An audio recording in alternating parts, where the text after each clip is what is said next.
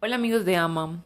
Bueno, hoy me siento muy, muy contenta porque vamos a traer un tema que a mí en lo particular me parece espectacular y súper necesario que reflexionemos un poco sobre él. Sabemos y reconocemos que el papel de los padres es fundamental en la sociedad y en la educación y creencia de los hijos pero no es una tarea sencilla, para nada, para nada sencilla. Y como reconocemos que es una tarea donde nos tenemos que pensar, nos tenemos que reflexionar constantemente, hoy traemos el tema de la sobreprotección, que es un tema que consideramos mm, importante hablar porque eh, en aras de la búsqueda de la perfección como padres, a veces nos equivocamos más de lo que realmente queremos equivocarnos. Y con las herramientas que tenemos, con las herramientas que contamos, y a veces hasta sobre esforzándonos en ese papel, en esa tarea que nos estamos tomando, pues incurrimos en un error mm, y en unos efectos que son contraproducentes para nuestros niños y nuestros jóvenes. Por eso hoy entonces nos acompaña Cristian, una persona muy especial que ha trabajado con niños, que ha trabajado este tema en donde nos podrá contar un poco acerca de su experiencia, que ha logrado percibir en medio de los entrenamientos, cómo percibe a los padres que están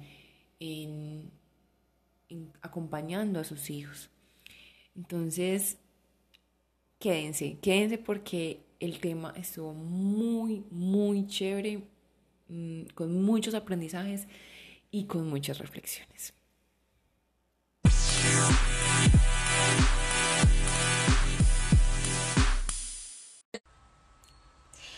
Hola, ¿qué tal amigos de AMA? Los saluda su amiga la psicóloga Maribela Teortúa. Me encanta acompañarlos una vez más en un episodio de nuestro programa en AMA Live por Instagram sobre distintos temas que hablamos de la psicología. Por aquí le voy a dar paso a mis corrales. Hoy tenemos un invitado muy especial. Lau, ya te di aceptar. Y Cris, ya te di aceptar. Bueno, hoy tenemos un invitado muy especial. Él es licenciado en actividad física y deportes. Él es Cristian Chavarría él tiene amplia experiencia en el bienestar, en la actividad física y el deporte de los adultos y de los adultos mayores. Hola Cris, ¿cómo estás?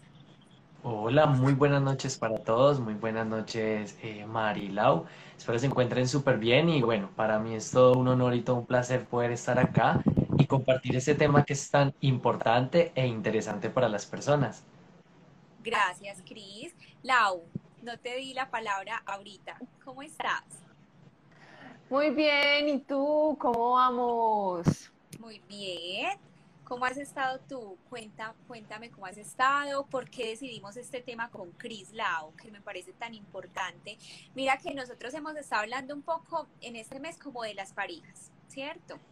Y cómo este tema también viene a ser importante en la parte de la crianza, en la parte de, de, de la convivencia, ¿cierto, Lau? ¿Qué más podemos decir al respecto? Yo creo que lo más importante para resaltar en este momento es que eh, pues venimos de una trayectoria hablando de parejas y demás, pero bueno, si esa pareja decide tener hijos, entonces también es necesario entrenarse de otra manera. Entonces, sea como sea la trayectoria que venimos haciendo en, en febrero acerca de las parejas, no importa. Consideramos que esta, este tema es supremamente importante. Es que la función de los padres en la sociedad es fundamental. Entonces, qué rico que nos estés acompañando, Cristian, en este, en este espacio y con este tema. Muchas gracias. Dale, gracias a ustedes y en definitiva es un tema importante porque muchas veces los niños cuando nacen, digamos que los papás son con las expectativas de, bueno, ¿cuál es la mejor forma de cuidarlo? ¿Será que si sigo los eh, comportamientos de mis abue de mis, sí, de mis papás eh, me pueden servir o si definitivamente voy a, intentar algo nuevo. Y esas dudas o inquietudes son las que muchas veces pueden apalancar ciertos miedos o ciertas seguridades en los niños eh, en ciertas edades. Entonces, realmente es interesante el tema.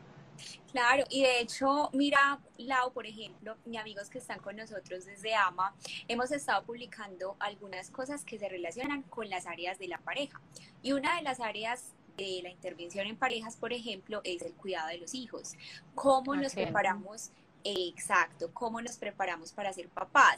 De hecho, o sea, personalmente ese ha sido uno de los temas que más me ha tocado me más me ha sensibilizado últimamente y me ha interesado mucho en aprender cómo nos educamos, no cuando tenemos los hijos, sino incluso desde antes, desde ahora que estamos más jóvenes o que lo queremos visionar, cómo me preparo para ser papá, para no llegar en caliente en ese momento que ya lo sea sin tener las herramientas. Entonces, total, no es que total. Y bueno, Cris está con nosotros hoy para brindarnos un poco de sus conocimientos. Él tiene mucha experiencia con los niños, los adultos y los adultos mayores. Cuéntanos, Cris, ¿por qué, ¿por qué te gusta particularmente este tema desde tu experiencia que has observado? Listo, es un tema realmente apasionante e interesante porque se permite visualizar cómo los niños van tomando comportamientos de los papás y también cómo eh, eso se va transmitiendo a las acciones que van generando, que van teniendo en, sus, en su día a día. Entonces me parece interesante ver cómo un niño es muy introvertido o muy tímido o muy inseguro y cómo eso se puede relacionar directa o indirectamente con los papás. Y también cómo la actividad física o el deporte puede ayudar a que los niños se permitan desarrollar y que empiecen como a quitar, entre comillas, quitar eh, ciertas dificultades o miedos que quizás eh, las condiciones de los papás le, les generaron. Ejemplo, hay papás que les pueden generar mucho, mucho apego hacia ellos como tal por ciertos miedos y circunstancias y el deporte lo que puede hacer es que la persona sea un poquito más independiente, más autónoma en sus decisiones y en ciertas características. Entonces me parece que eh, es algo muy apasionante. Bueno, realmente nosotros, ¿cómo podríamos eh, generar un buen mensaje a través de, de la actividad física y a través de la crianza de los niños como tal? No, y me parece, o sea, me parece fundamental porque, bueno, el deporte es solo un área de la vida de los niños y los jóvenes, ¿cierto? Pero como este también se va uniendo con otra área fundamental, el área, el área familiar, ¿sí? Y como estos dos se van uniendo uno con el otro para formar lo que podríamos llamar la crianza de los, de los, de los jóvenes, ¿cierto? De los niños.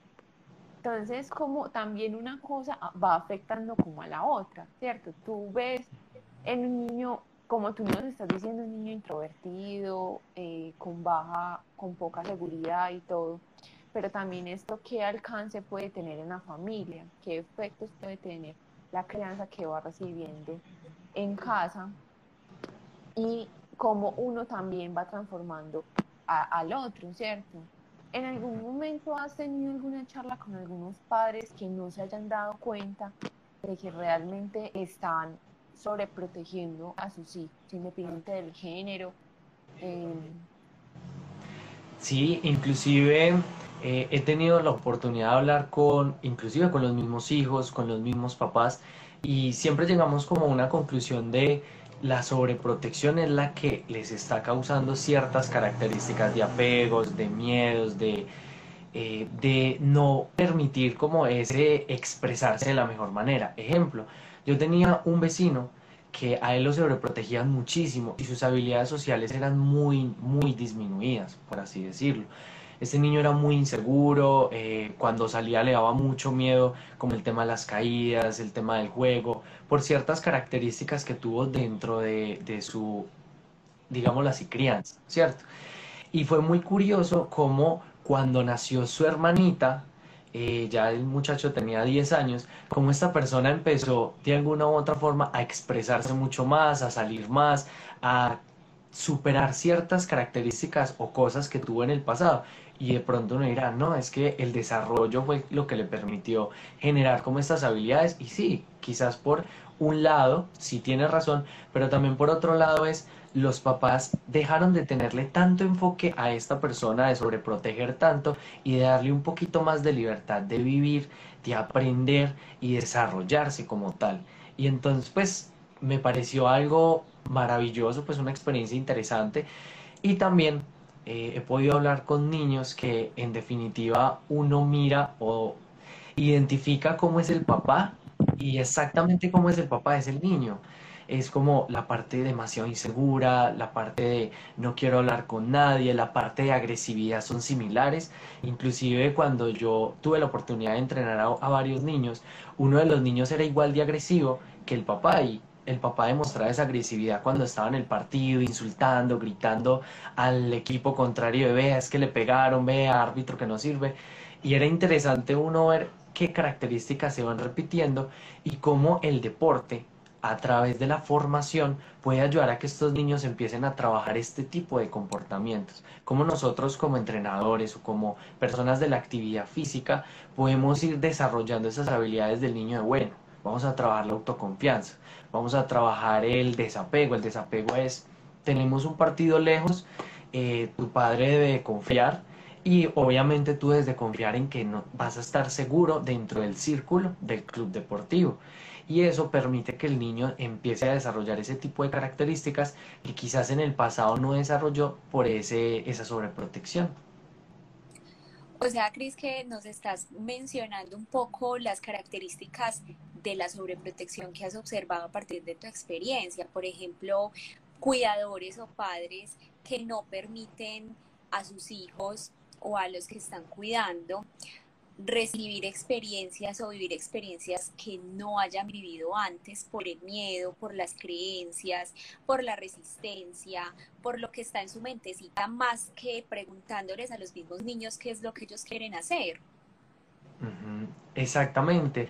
Inclusive tuve la oportunidad de tener una persona muy especial eh, al lado mío y era increíble cómo esta persona nunca pudo salir porque no la dejaban, nunca pudo pasear, nunca pudo viajar y a los 27 años todavía tenías ese, ese tipo de miedos. Y cómo el senderismo, como la actividad física, como el deporte, le empezaba como a, a dar esas alas de, hey, poco a poco podemos ir despegando y podemos ir viviendo quizás esas cosas que en el pasado no pudiste vivir, como el salir, el disfrutar, el ir a, no sé, a un restaurante, el ir a hacer ejercicio, el retarse de hacer, por ejemplo, una caminata de senderismo, eh, entre comillas, fuerte. Entonces son esas características que uno dice, el ejercicio puede ayudar a que la persona empiece a desarrollar esas habilidades que anteriormente eh, no pudo desarrollar. Y ahí es donde nosotros como profesionales en deporte y actividad física decimos, padres, está bien que cuiden a sus hijos, pero también denle la oportunidad a los niños a que, a que puedan quemar esas etapas de su niñez, que puedan eh, disfrutar al máximo la parte social, la parte motivacional, la parte de trabajo en equipo, porque a la hora de la verdad son características importantes y los niños van desarrollando a través de la experiencia. Yo creo que es muy importante en este momento hablar, porque bueno, nos estamos enfocando, digamos, en los efectos que, está, que causa esta sobreprotección, pero me parece que el trabajo realmente que tiene que hacer, o sea, que realmente tienen que hacer el trabajo son los padres, ¿sí? A mí me gustaría un poco que hablemos de los padres, porque bueno, ¿cómo identifico yo estoy siendo sobreprotector con mi hijo, ¿cierto? ¿Cómo identifico yo que antes de hacerle un bien, porque se supone que lo estoy cuidando, que lo estoy protegiendo, pero es que es mi tesoro, no, le estás haciendo daño, mamá, le estás haciendo daño, papá, ¿sí? Entonces, ¿cómo, cómo nos damos cuenta, pero también cómo le explicamos a esa, a esa mamá y a esa papá que realmente no, o sea, está bien que lo proteja, pero que no que lo sobreproteja, ¿cierto? ¿Cómo ha sido tu experiencia? Y tú también, Mari, ¿cómo lo has vivido? bueno, quiero meter ahí como la cucharada, teniendo en cuenta como esos estilos, esos estilos de crianza. que nosotros hablamos desde la psicología. Y para que los papás se den cuenta, por ejemplo, un poquito sobre eso, en YouTube hay muchos videos sobre los estilos de crianza, incluso muestran juegos de roles para saber esa, esa parte de la sobreprotección. Hablemos de esos cuatro estilos que siempre hemos mencionado en cualquier taller de psicología, que es el del el autoritarismo, la sobreprotección, el padre negligente o ausente, el estilo democrático o asertivo. No sé si me he quedado y no, esos, esos están ahí, los que nosotros siempre hablamos en la, en la psicología, ¿cierto? Entonces, eh, nos hablará un poquito cuáles son los estilos de papás que ha encontrado en los entrenamientos. Y los vamos a ir contrastando también con esos estilos que nos han mencionado desde la parte psicológica o que desde los talleres en, en, fortalecimiento de habilidades parentales hablamos, que son esos cuatro y que ustedes los pueden ver también en YouTube para que primero que todo identifiquemos, siempre vamos a atender a alguno de esos. Exactamente, por ejemplo, eh, me ha correspondido ver papás que son súper eh, super protectores y dicen, no, el niño no va a ir a entrenar el día de hoy, el niño no va a jugar el día de hoy porque me da miedo que se caiga, que se aporree, que se lastime, eh, el niño no va a salir con su grupo de amigos, el niño no va a salir a jugar, el niño solamente está estudio, dentro del estudio que haga la actividad física, el ejercicio y se devuelva para la casa y eso son personas que eh, no tienen la suficiente habilidad como para disfrutar al máximo un juego. Y es interesante ver que estos niños a los 13, 14 años muchas veces no saben ni saltar, no saben caminar, no saben patear una pelota, no saben agarrar, no saben agacharse, por así decirlo. Y muchas veces es producto a eso, porque los papás no le permitieron salir con sus amigos al menos a jugar y me ha parecido impactante eh, aquellos padres que dicen, no, el niño no me lo toca porque de pronto eh, se aporrea. Y es de qué manera nosotros le transmitimos esos miedos al niño de no, usted se me queda acá porque el mundo es muy peligroso.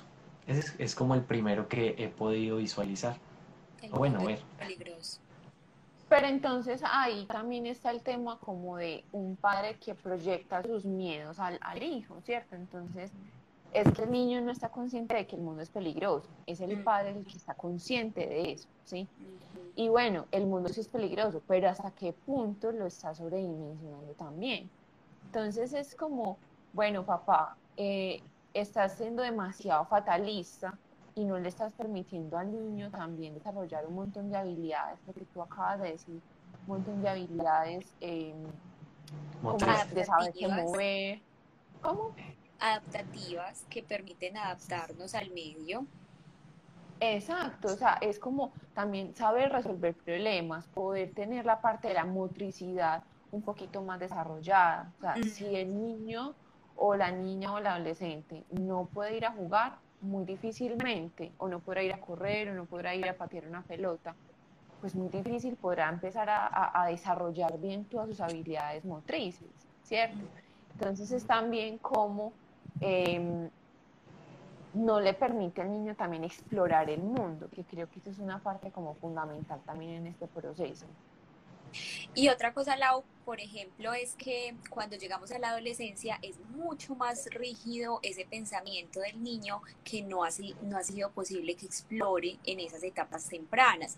Entonces, asuntos como que vamos a trabajar una depresión y desde la psicoterapia que tú y yo manejamos, por ejemplo, la cognitiva, eh, abordamos esa parte de la activación conductual en donde hay que empezar a hacer actividades placenteras y es el adolescente no yo no soy bueno para nada, a mí nada me sale bien, yo no sé saltar, ¿sabes montar en bicicleta? No, ¿sabes? No, entonces son cosas que como no las vivimos o hubo menos probabilidad de vivirlas en ese momento en que nuestra mente no tenía tantos prejuicios, ahora en la adolescencia no quiere decir que sea más difícil, que sea imposible, pero sí más difícil significativamente. Entonces sí es importante tener en cuenta como papás esos esquemas, esas representaciones mentales que hacemos del mundo y cómo se las transmitimos a los más pequeños, en este caso, porque es mejor desde pequeños que nos demos cuenta los pensamientos, nuestros miedos, cómo los estamos proyectando a nuestros hijos. Y de hecho, una de las habilidades que hay que tener cuando estamos pequeños es la seguridad y la independencia. No completamente estar seguros todo el tiempo, pero sí es una de las áreas que, que se aborda en psicología. Bueno, qué tan seguro está el niño, qué tan independiente es en las actividades, para organizarse, para bañarse, vestirse, comer solo.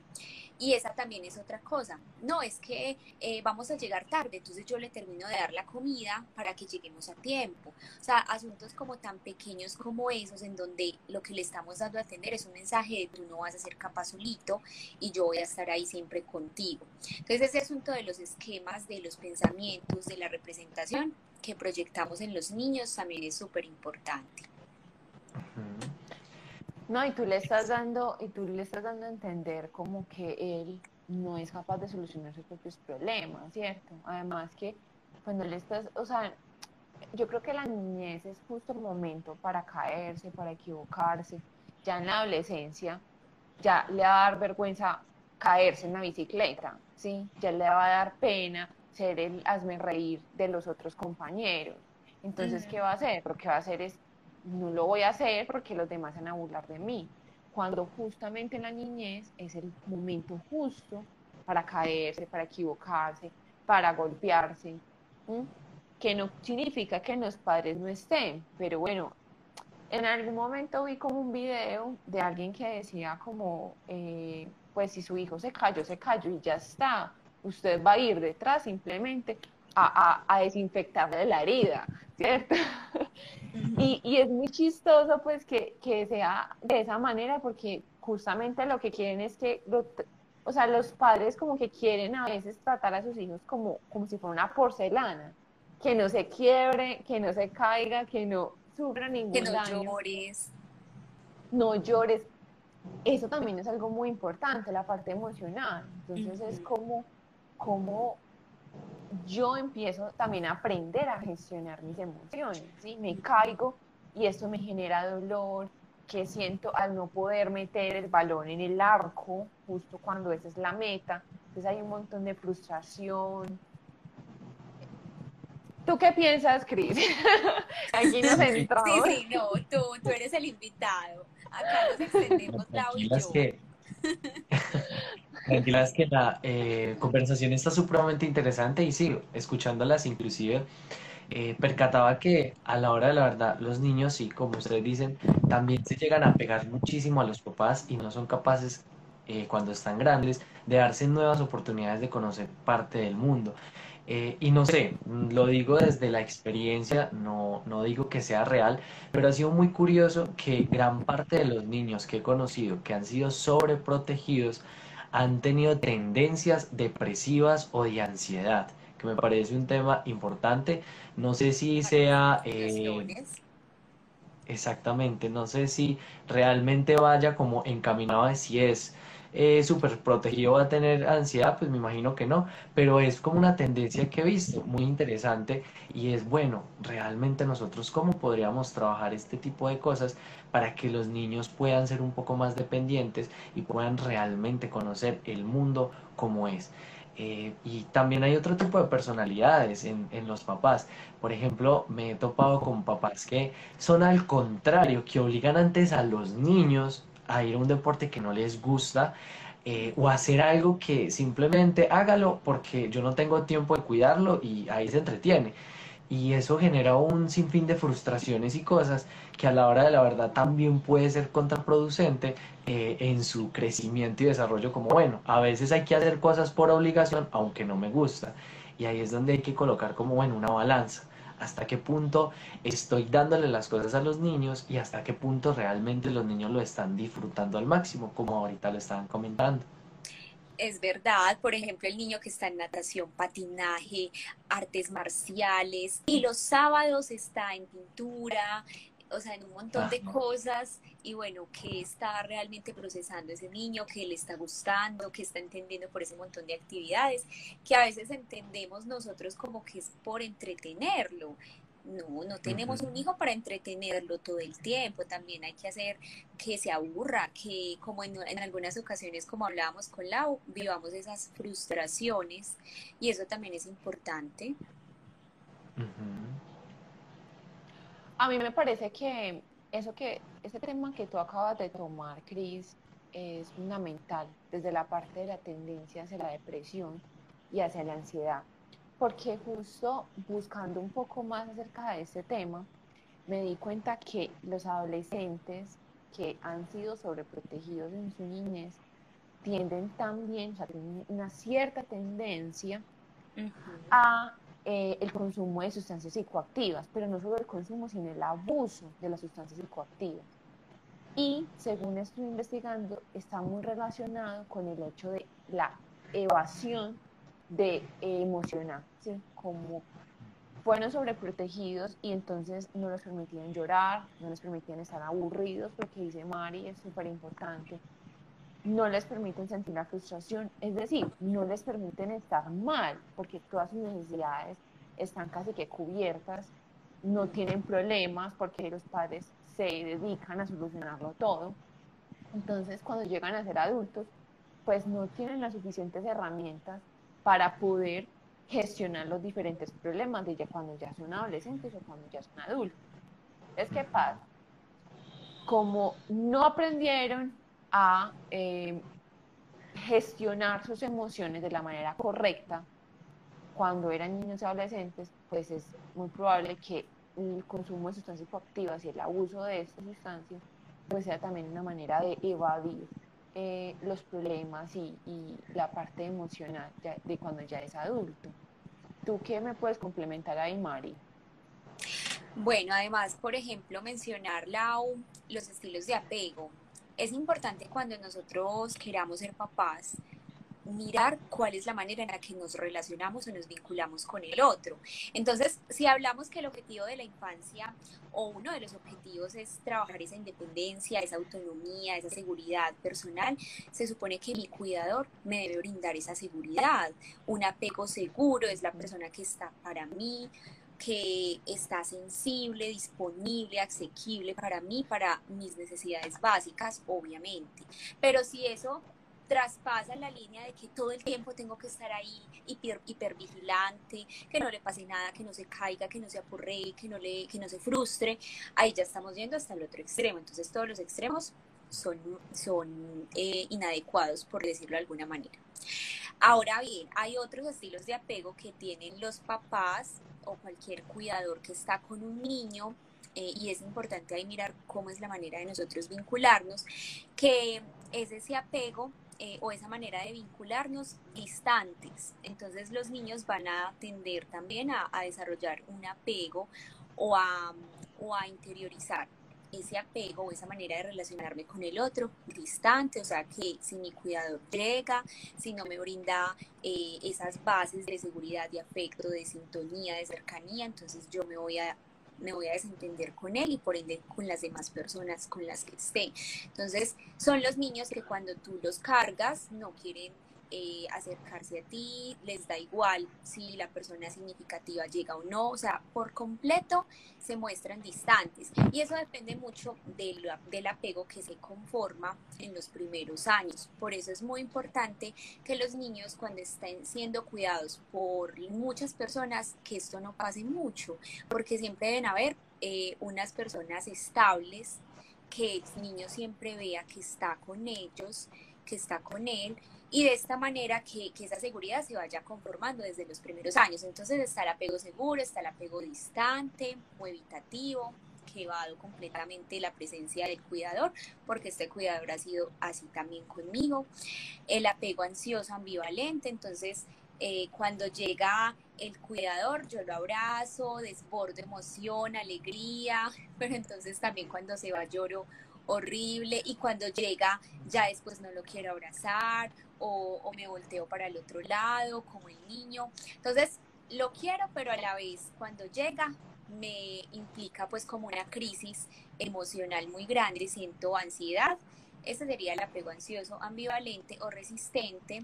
Y está el apego desorganizado, que son los niños que están en condiciones de vulnerabilidad y de violencia, porque ellos, o sea, ellos imparten violencia a los demás en cierta medida, no necesariamente porque recuerden que acá no intentamos eh, pues como decir que esta es la única verdad, pero es lo que los estudios nos han dicho, eh, porque su fuente de apego ha sido una fuente de dolor y de agresividad, entonces surge ese apego desorganizado. Listo, entonces esas, esas son como las bases del apego de cómo me relaciono yo con el otro, cómo el adulto se está relacionando con el niño desde la ansiedad, desde cubrir las necesidades, pero también brindándole tranquilidad, desde la distancia. No me importa, yo no lo voy a abrazar, dejémoslo que llore todo lo que quiera, que yo no le voy a, calmar su necesidad eh, o desde la agresividad. Entonces siempre pensar esos estilos de apego que nos dice la literatura de psicología de los estilos de apego, cómo me relaciono yo con los niños, y, de esa manera ellos también van aprendiendo esa manera de vincularse con los demás. ¿Sí me, mm. me hice entender? Sí, claro. Pero bueno, Cris, cuéntanos tú, o sea, contrastando la teoría que nos cuenta Mari, cómo tú lo ves en la realidad, en, en los entrenamientos, en el club, etcétera, etcétera. Cada característica, y me parece perfecto lo que acaban de decir, cada característica que acaban de, comentar va muy ligado a la personalidad de los niños, cómo van llegando o qué predisposición tienen hacia eh, la actividad física que van a realizar en un grupo. Hay algunas personas que llegan súper temerarias y están en un rincón no sé si ustedes han visto que cuando hay clases de natación, los niños que son mucho más apegados son llorando porque el papá o la mamá no están allí o porque de alguna u otra forma le temen a todo, no quieren estar en ese lugar en ese momento, son muy tímidos y no quieren compartir con nadie, o el niño agresivo o el niño que dice, no, es que hay que hacer las cosas. Cada característica está allí, inmersa. Y lo que hace el deporte es simplemente disciplinarlos, como bueno, vamos a organizar eso, vamos a formarlos, porque ustedes son el desarrollo y el futuro, como tanto lo decimos, del país, ¿cierto? Entonces, eh, lo que produce es eso, que nosotros como entrenadores tomemos ese tipo de personalidades y los empecemos a moldear. Obviamente no somos eh, el único factor porque está en la parte educativa, la parte familiar, entre otros, pero sí les podemos sentar ciertas bases o ciertas cosas que les puedan ayudar eh, hacia un futuro. Entonces, cuando estamos trabajando con este tipo de personalidades, el agresivo es bueno. ¿Cómo nosotros podemos hablar con él para apoyarlo a que, hey, no seas agresivo y más bien esa energía que cargas con esa agresividad la transformes en dinamismo, en liderazgo y en otro tipo de cosas? La persona tímida, ¿cómo lo podemos impulsar para que empiece a tomar su propia eh, autonomía, empiece a, generar nuevos estímulos y a decir, hey, yo soy capaz. La persona que es miedosa, bueno, ¿cómo nosotros podemos relacionarlo con lo que estamos haciendo? Entonces, si la persona tiene miedo al agua y está en natación, entonces, ¿cómo podemos ir integrando el agua como tal con el niño para que esos miedos empiecen también a, a depurarse y el niño pueda tomar confianza de lo que hace? Y este tipo de características es también fundamental si nosotros como entrenadores o, deportólogos, bueno, deportólogos no, empezamos a hablar con los papás también de, bueno, cómo podemos eh, dejarlos a ellos que crezcan, cómo les podemos decir, muchachos, eh, papá, mamá, por favor, permitan que el niño se desarrolle. En un partido de fútbol, inclusive se ve mucho que el papá sobreprotector es el que grita, grita y grita y grita y no deja ni siquiera al niño jugar tranquilo. Entonces, bueno, vamos a acercarnos al papá y por favor, eh, trata de no gritarle, trata de no decirle cosas y tratar más bien de apoyarlo desde, desde el positivismo, no desde el positivismo tóxico que todo sale súper bien y todo es perfecto, pero sí desde un estímulo que le permita eh, también confiar en él mismo, de bueno, si se cayó o cometió un error, listo, vamos a aprender de él y vamos a seguir creciendo. Porque a la hora de la verdad, lo que es el ejercicio, el deporte y la actividad física es un desarrollo integral, no solo de los niños, sino también de los papás, de nosotros cómo empezamos a integrar a los papás también dentro del deporte para que vayan de la mano con el niño formándolo. Porque a la hora de la verdad, a nosotros nos pueden dejar solo un niño, pero no se va a hacer mucho si aquí le generamos un cierto estímulo el papá no existe o la mamá no existe allí y cuando llega a la casa sigue con los mismos comportamientos que no lo dejan eh, desarrollar esas habilidades cognitivas, motrices y otro tipo de, formación. Entonces es importante que se pueda integrar toda la familia, todo el núcleo en general en las actividades. Que hay un torneo, qué bacano que la familia los pueda, que la, sí, que la familia los pueda acompañar, pueda estar con ellos, pueda guiarlos. Porque esto es un trabajo en conjunto que nos permite eso, crecer todos. Sí, total, Cris, lo que mencionas, incluso que los papás también participen en los entrenamientos eh, por fuera de la cancha o por fuera de, estas instituciones que nos estás mencionando, porque pasa mucho. Eh, no, yo le dije que, que fuera clase de, de, natación y bueno, mamá, ¿tú practicas algo? ¿Tú, ¿Tú entrenas algo? Ah, no, no, yo no. No, hay también que, que involucrarnos y también a través del ejemplo, pues yo como la exigir a mi hijo que sea súper deportista y súper disciplinado cuando yo no soy la mata de la disciplina también. O sea, recordemos que los niños también aprenden es por, por imitación. Entonces, si yo tengo un referente que, que admiro desde ese lugar, desde una persona disciplinada y juicioso y constante, perseverante y demás, pues va a ser mucho más fácil poderme adaptar a los entrenamientos y demás, que todo lo contrario. Entonces, yo creo que eso que dices es súper importante también.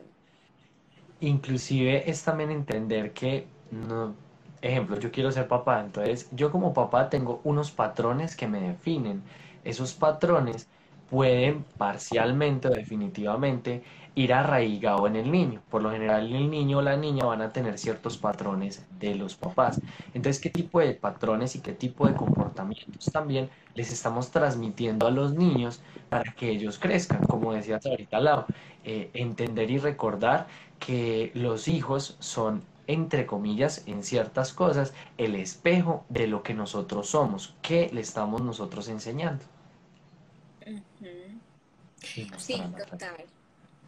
Yo creo que, bueno, eso tampoco es un, determinante, pues, o sea, los efectos que estamos eh, exponiendo acá tampoco implica que la persona, el niño o el adolescente tenga que ser así adulto, pero sí considero que es mucho más difícil para una persona que ha sido criada en un entorno sobreprotector poder empezar a superar todos los miedos, poder empezar a trabajar sobre sí mismo, entendiendo primero su historia, pero también diciendo, bueno, voy a enfrentar, voy a enfrentar los miedos. Entonces, no sé mm, gestionar mis emociones, entonces voy a aprender. Y esto va a implicar un esfuerzo extra de su parte, va a implicar un, un trabajo muy arduo porque es algo que no ha trabajado durante su vida. Entonces, si bien no implica que la persona nunca vaya a poder enfrentar sus miedos y nunca vaya a poder superar esto, sí lo va a poder superar, pero va a implicar un esfuerzo extra. Entonces, la idea es que si como padres somos conscientes del tipo de creencia que estamos teniendo, del tipo de apego que estamos eh, generando con el, con el niño o la niña, pues así vamos a generar un entorno mucho más em, saludable para esos niños y no que tengan que trabajar esto mucho más adelante con un doble, es, con un doble esfuerzo. Con el proceso de psicoterapia. Exacto. Claro. Bueno, hay otra cosa que es muy normal también cuando mencionabas ahorita, Cris, y es la ansiedad por separación. O sea, cuando los papás dejan en el entrenamiento a los niños, es normal cuando están pequeños, entre los 5, 6, 7 años, que no quieran dejar a sus papás porque observan que es un entorno desconocido, a veces lo sienten inseguro hasta que se enfrentan al mismo con la confianza del mismo cuidador y ya se sueltan en el espacio, se sienten más independientes. Entonces es muy importante saber que también hace parte de la evolución como de un miedo evolutivo es un miedo evolutivo, la ansiedad por separación, que más o menos cuando vamos creciendo a los 10 años ya lo hemos superado incluso desde antes eh, y es como darles esa confianza, te da inseguridad, quedarte acá, no quieres quedarte acá, entonces abrazas al papá, está bien, entonces invitamos al papá también a que, a que juegue con el niño, me imagino que Cris lo debe hacer por sus entrenamientos y cuando él ya sienta el espacio seguro, el niño sienta el espacio seguro, entonces ya papá te va a empezar a acompañar desde más lejitos, eh, ya ni nos va a acompañar, o sea, darle como esa, esos pasos hasta que poco a poco nos vayamos desprendiendo como cuidadores y que el niño esté seguro, porque esa es la clave.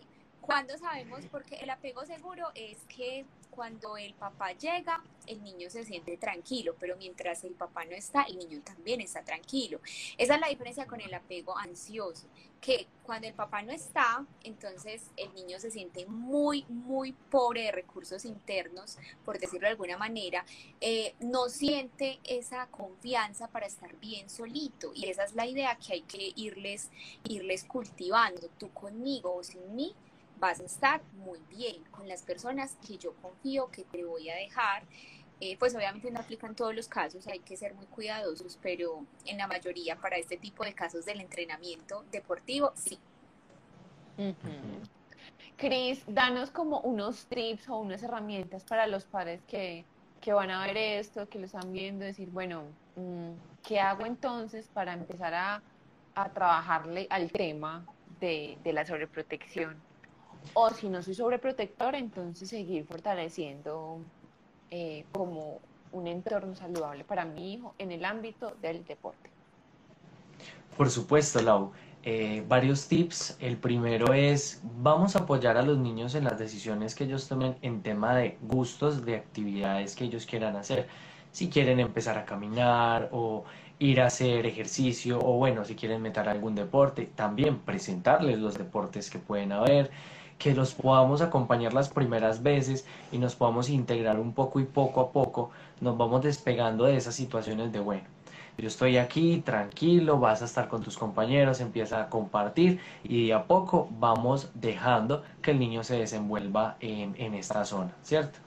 La segunda es apoyarlo, pero apoyarlo no desde la grosería, no desde es que eres muy malo, es que no sirves, o estar insultando es que le pegaron a mi niño y entonces fue, no, simplemente dejarlo ser, dejarlo ser en el tema de apoyarlo con respeto, con amor, pero tampoco exagerando, sino como listo, se equivocó, bueno, habrá una nueva oportunidad para que sigamos mejorando, no te preocupes, todo seguirá mejor y apoyarlo de buena manera, ¿cierto? Valga la redundancia. El tercer tip es listo, si el niño hace ejercicio o si el niño va a estar en un deporte, entonces eh, yo como ejemplo también intento buscar la forma de hacer en algún espacio ejercicio para demostrarle que yo también quiero hacer eh, el ejercicio, quiero hacer deporte, para que así sea como una especie de, espejo, que él o, o ella vean a su papá o a su mamá como ese ejemplo a seguir de, ay, es que mis papás también hacen ejercicio, también se divierten, entonces pues yo también me voy a divertir en el ejercicio, ¿cierto? Otro tip es, listo, sé que hay miedos cuando el niño, eh, no sé, va a ir a jugar a otras partes, no lo quieren dejar solo, entonces es empezar a generar una buena comunicación asertiva y una confianza de, bueno, te dejo ir, pero con el compromiso de que podamos tener una buena comunicación. Si pasa algo o si estás bien, eh, que me llames y me digas, mira, ya llegamos, estamos organizados y que así puedan estar las partes tranquilas para que no haya como esa obligatoriedad o, o, esa forma de no, es que me tienes que llamar sí o sí o es que como vas a estar por allá yo tengo que ir porque es que yo te tengo que proteger. No, dejarlo ser, pero obviamente con una muy buena comunicación. Otro tip es dejarlo ser a través de la elección del ejercicio que quiera hacer. Si el niño quiere hacer patinaje, si el niño quiere hacer fútbol, si el niño quiere solo caminar, de simplemente respetarle la, la decisión.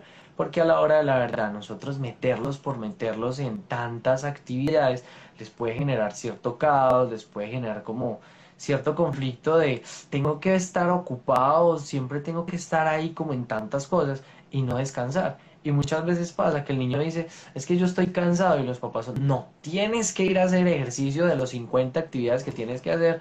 Y nos olvidamos que los niños también son niños para descansar, también merecen como ese tiempo libre de decir, tranquilo, vamos a descansar. Y también respetar las decisiones a los niños de si el niño hoy no quiere ir a hacer ejercicio, no quiere jugar porque está cansado, eh, tiene un poquito de dolor de cabeza o no sé, alguna cosa que no sea más allá de algo que pasó en el ejercicio, porque eso también es otra cosa, es simplemente respetarle la decisión, ¿cierto? Obviamente con una buena comunicación. Cris, pero ahí hay algo que yo quiero preguntar y es, por ejemplo, cómo, cómo se hace con esto de los entrenamientos, porque mira que en ocasiones cuando ven que el niño es muy bueno para hacer algo en el fútbol, por ejemplo, en el mismo lugar del entrenamiento, no, es que ya tienes que entrenar todos los días de la semana y entonces el pobre niño llegando a hacer las tareas y dividiéndose el tiempo para llegar a, a la liga o al entrenamiento en donde esté, o sea, como que también nos estamos volviendo muy estrictos los mismos adultos con lo que esperamos y ya el pobre muchachito a los 11 o 12 años ya no quiere saber nada de, de, de, esto de, la actividad física. Exacto, en ese caso, como decía ahorita, es dejarlo ser. Si el niño no quiere eh, en este momento hacer ejercicio porque está cansado, es simplemente, listo, está bien. ¿Qué quieres hacer? O sea, también propongámosle nuevas cosas. ¿Qué quieres hacer? Si solo quieres estar en la casa o quieres que salgamos a dar una vuelta, o quieres compartir con tus amigos, eh, no sé, en alguna parte, algo que sea para descansar, que esté tranquilo.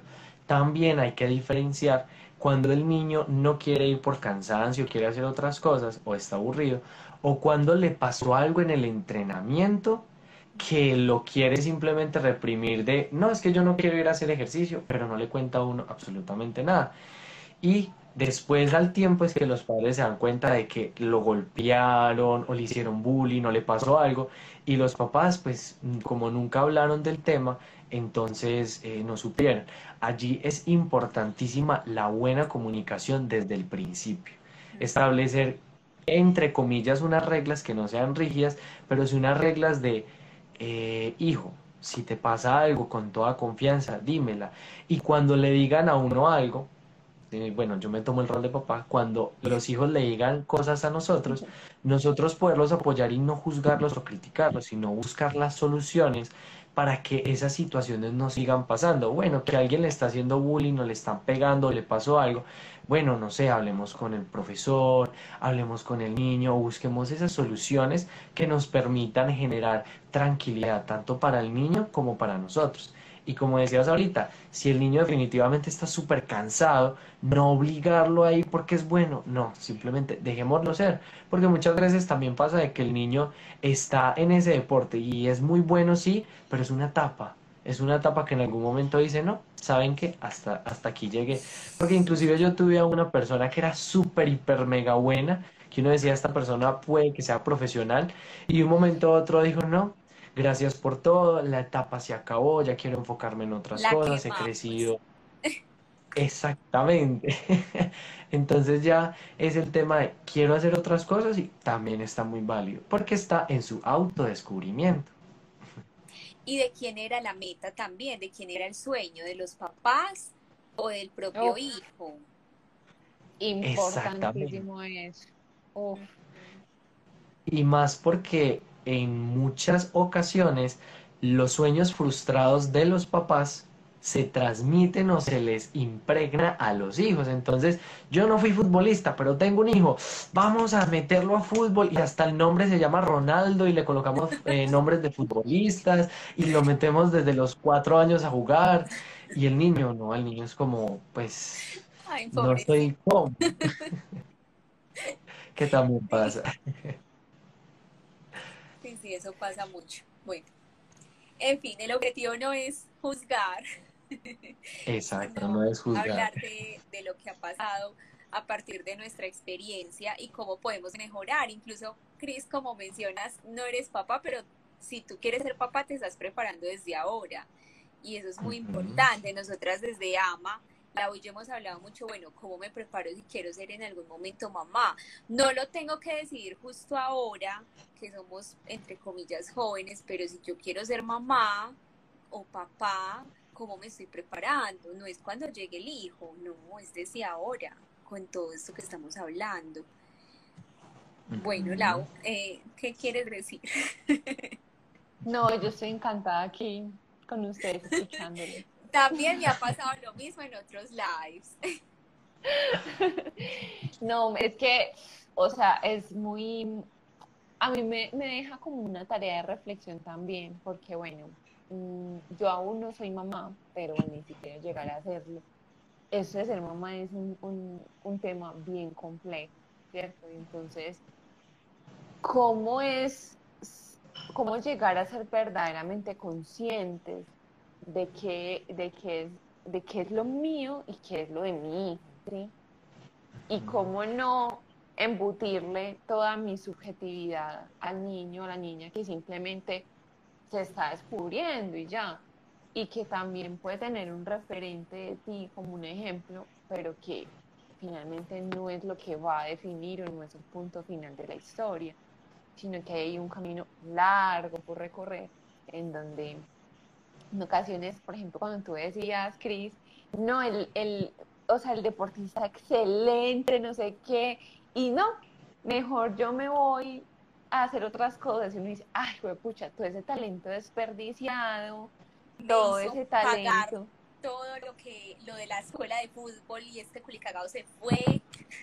Exacto. Y entonces todo el tiempo que invertimos, y entonces todo el dinero que invertimos, y todos los esfuerzos que tuvimos que hacer, hasta me tuve que endeudar, ¿cierto? Entonces el niño simplemente es como, o el adolescente es como, pues mamá, ni modo, o sea, no quiero más eso. Mm. Entonces, me deja a mí una, una, como una pregunta para reflexionar en serio, porque, eh, o sea, me parece fundamental eso, me parece fundamental.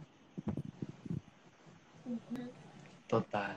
No, y más porque eh, muchas veces por las presiones es que se generan también malas decisiones, o sea, Digamos que hay papás que le dicen, no, es que elige algo, o sea, elige algo, y los niños como de la presión, ay, no, vea esto, y muchas veces no les gusta. Es como cuando vamos a estudiar.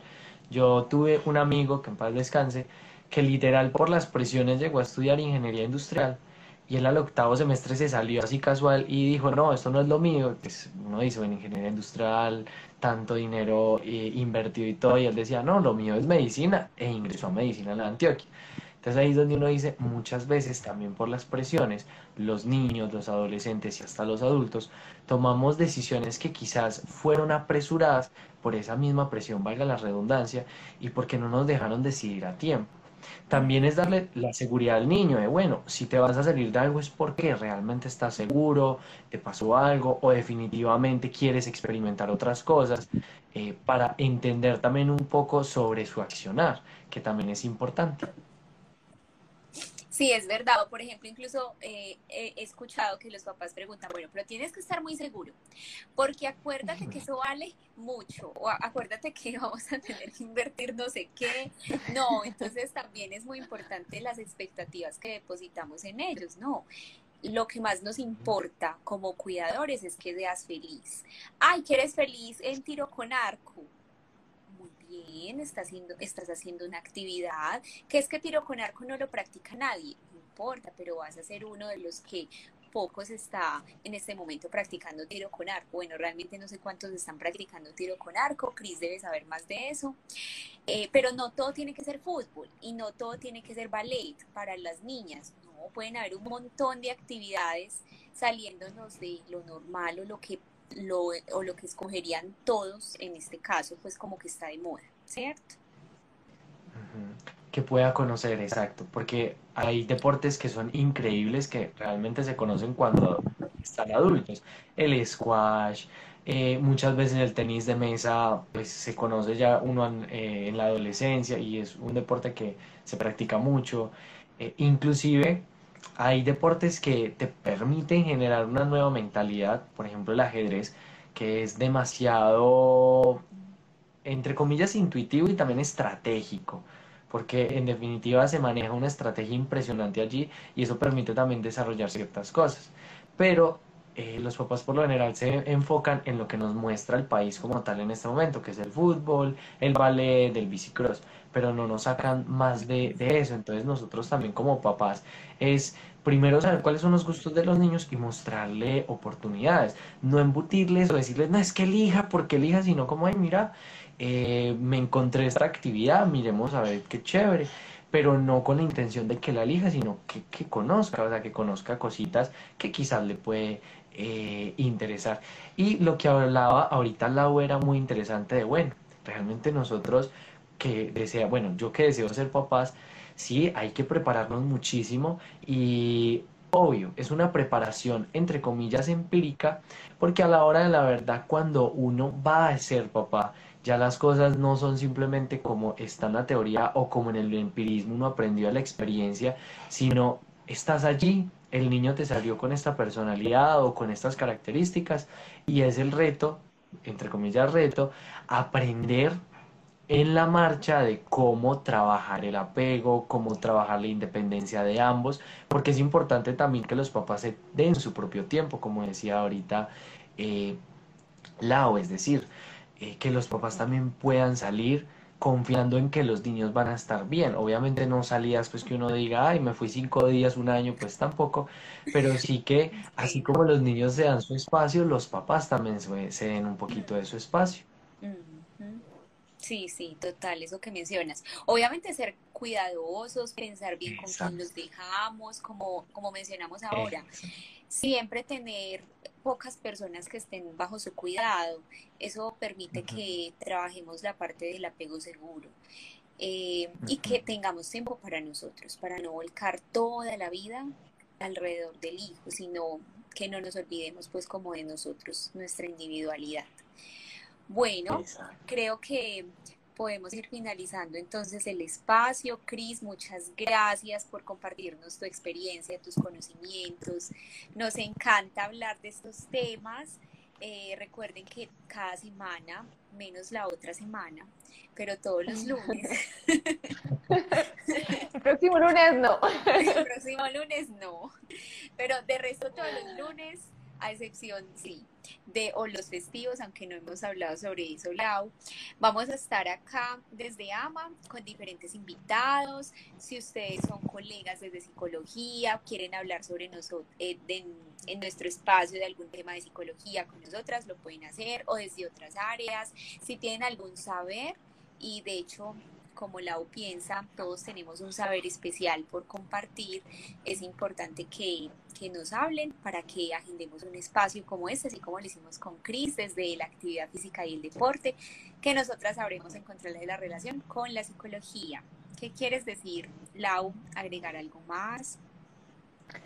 No, pues primero agradecerle a Cristian en serio por este espacio tan, tan provechoso. En serio, me encantó el tema, me deja muchas preguntas para reflexionar em, y mucho más para aprender. O sea, siempre es una oportunidad para actualizar el conocimiento. Si somos padres y no tenemos absolutamente nada de conocimiento de psicología, ni de deporte, ni nada, es la oportunidad para pensar en estos temas, para reflexionarse y como siempre le hacemos la invitación a todas las personas que nos acompañan, padre madre, la mejor oportunidad para educar a sus hijos es yendo a terapia, siendo conscientes de lo que están haciendo, de sus propias emociones, de su propia historia. Solo de esta manera podrán entonces educar, no de, la, no de una manera perfecta, porque nunca vamos a ser perfectos como padres, pero sí de la manera que eh, queramos y que sea más adecuada dentro de los límites y las posibilidades. Pero siempre, siempre teniendo en cuenta que es desde nuestra propia experiencia, desde nuestra propia reflexión y obviamente con el trabajo eh, todo el tiempo con los hijos. Entonces, creo que el espacio terapéutico es un espacio donde la parte eh, empírica, como le decía Cristian, eh, se pone ahí a juego, pero también se reflexiona, se cuestiona, nos hacemos preguntas y creo que es bastante, bastante provechoso. Entonces, desde AMO, pues estamos disponibles para aquellos padres que quieran ser acompañados y guiados desde la parte psicológica. Y bueno, desde mi parte, pues eh, les quiero agradecer por el espacio, muchísimas gracias por invitarme, realmente lo disfruté bastante y también eh, aprendí también. Siempre hay tiempo de aprender y bueno, también una reflexión que le dejo a los padres es, eh, como decía Lau, por favor vayan a terapia. Y el ir a terapia no quiere decir que tengamos problemas o que estemos, entre comillas, locos, como nos categorizan muchas personas, sino que es un espacio para nosotros reencontrarnos con nosotros mismos y también con nuestro alrededor, que nos permita trabajar y potencializar las habilidades que también tenemos. Eh, y pues en definitiva brindemos ya de parte de la familia, brindemos espacios seguros a nuestros hijos para que puedan crecer, desarrollar y mejorar sus habilidades. Obvio, no lo vamos a hacer todo perfecto, como dice Lau, porque nunca lo haremos perfecto, pero sí buscar que lo que hagamos lo hagamos con amor y lo hagamos de forma consciente, que es el bien para nosotros y el bien también para nuestros hijos. Y bueno, muchísimas gracias a, a Lau y a Mari por la invitación y en serio, gracias, gracias, gracias. A ti y a todos los que se conectaron. Davis López por acá nos escribió excelente. Muchas gracias, Davis, por escucharnos, por conectarte con nosotros. Te esperamos en 15 días en nuestro Ama Live y a todos los que están acá, que nuevamente escucharán este, este live más adelante. Nos esperamos en nuestros próximos encuentros. Chao. Chao.